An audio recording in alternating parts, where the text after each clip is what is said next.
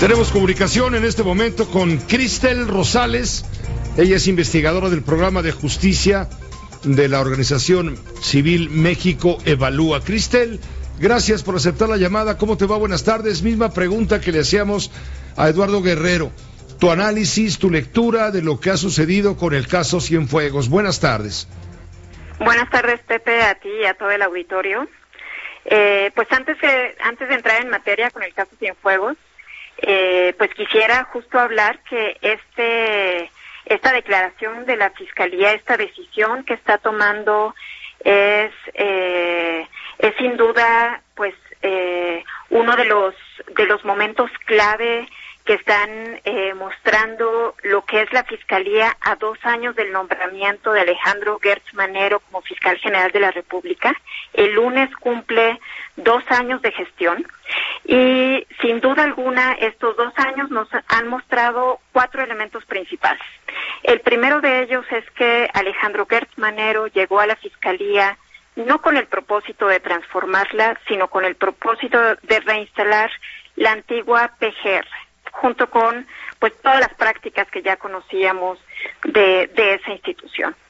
El segundo elemento que, eh, observamos es que eh, la gestión de Gertz Manero no ha sido simplemente la de un fiscal ausente de la escena pública, eh, ha sido sin duda un balance en su gestión negativo. En más de 700 días no ha iniciado la transición de la Fiscalía, no ha implementado el plan de persecución penal que presentó ante el Senado, no se ha instalado el Consejo Ciudadano como contrapeso y pues los resultados hablan por sí solos, ¿no? Se redujeron las investigaciones iniciadas, aumentó el rezago institucional, este pasó de 66.3% a 71% y también pues eh, se incrementó la mano dura eh, el brazo punitivo por parte de la, de la Fiscalía. ¿no? Se incrementaron los casos judicializados con detenido al pasar de 39.8 a 46.5% y el uso de la prisión preventiva, que es algo que, que tanto ha solicitado el fiscal Gertz Manero, pasó de 71% a 83.8%. Estos son solo algunos de los elementos que nosotros observamos.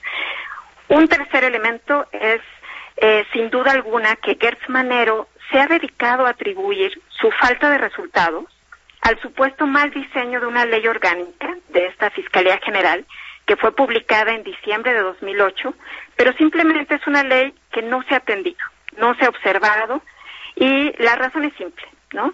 Lo que él busca es eh, que le aprueben una ley ad hoc y un paquete legislativo que está más orientado a reinstalar de nuevo un sistema de justicia inquisitivo.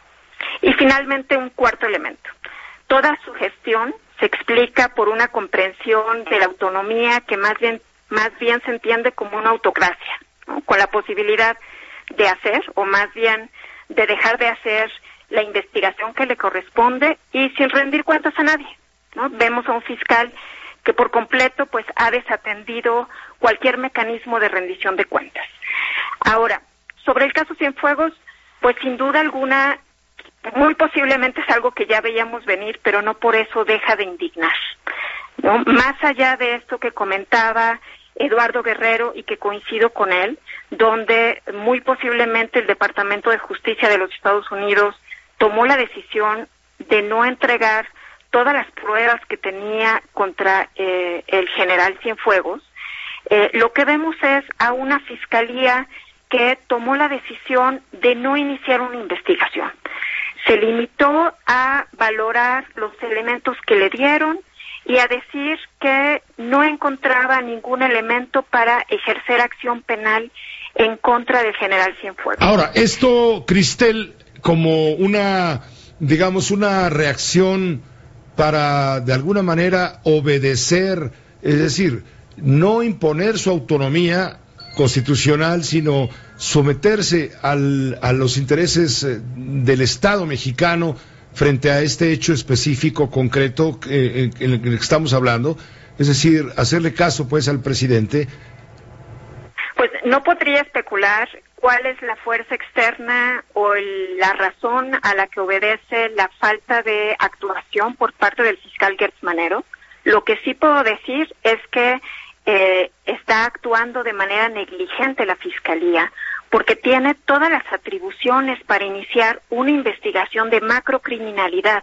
No olvidemos que el general Cienfuegos fue acusado por delincuencia organizada. Esto implica pues el iniciar una investigación proactiva donde la fiscalía tendría que estar haciendo pues análisis de contexto, investigaciones, tendría que estar haciendo todo un despliegue para identificar si hubo estructuras del Estado mexicano, específicamente del ejército, coludidas con estructuras criminales.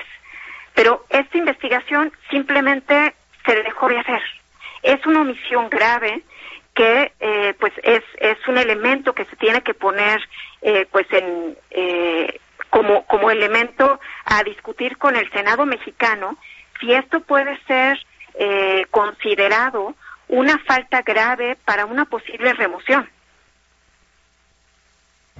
Queda claro lo que nos estás explicando, Cristel Rosales, lo sucedido con Cienfuegos, habría que verlo también a la luz de las presiones de los militares que se sintieron lesionados, dañados, porque Cienfuegos no es cualquier soldado, es el más alto mando militar, cuando menos lo fue, durante seis años, eh, y se está poniendo en tela de juicio la actuación de la fuerza militar, de las Fuerzas Armadas, y esto eh, que en este momento son cruciales para el desempeño de la administración de la Cuarta Transformación. Están haciendo de todo. Exactamente, estamos viendo este caso en medio de eh, pues una creciente militarización del país. Estamos viendo eh, cómo se les están otorgando pues mayores facultades al ejército y sin duda alguna pues eh, no se puede despreciar, no se puede poner por completo, no se puede pues eliminar la posibilidad de que el ejército esté, esté ejerciendo una eh, pues una fuerza, una presión, eh, no solo al Ejecutivo Federal, sino muy posiblemente a esta Fiscalía General, pues por la que tanto hemos peleado por construir como un organismo autónomo.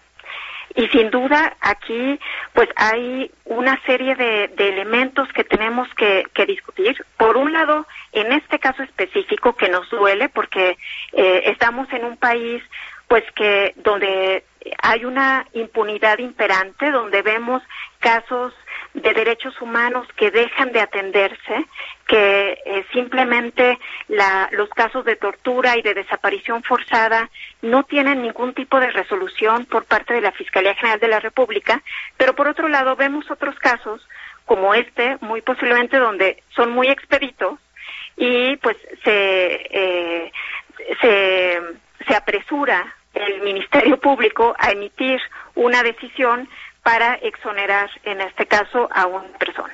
Pues te agradezco mucho, Cristel Rosales, este análisis compartido eh, con el grupo Fórmula Noticias a través de, de, México Evalúa, tú como investigadora del programa de justicia de esta organización de la sociedad civil. Muchas gracias. Muchas gracias, Pepe. Gracias, que te vaya muy bien. Muy buenas tardes. Rafael Cardona, tu cristalazo se enfoca justamente, nos permite asomar, pues, eh, asomarnos a, a todo esto. ¿Cuál es tu punto de vista periodístico?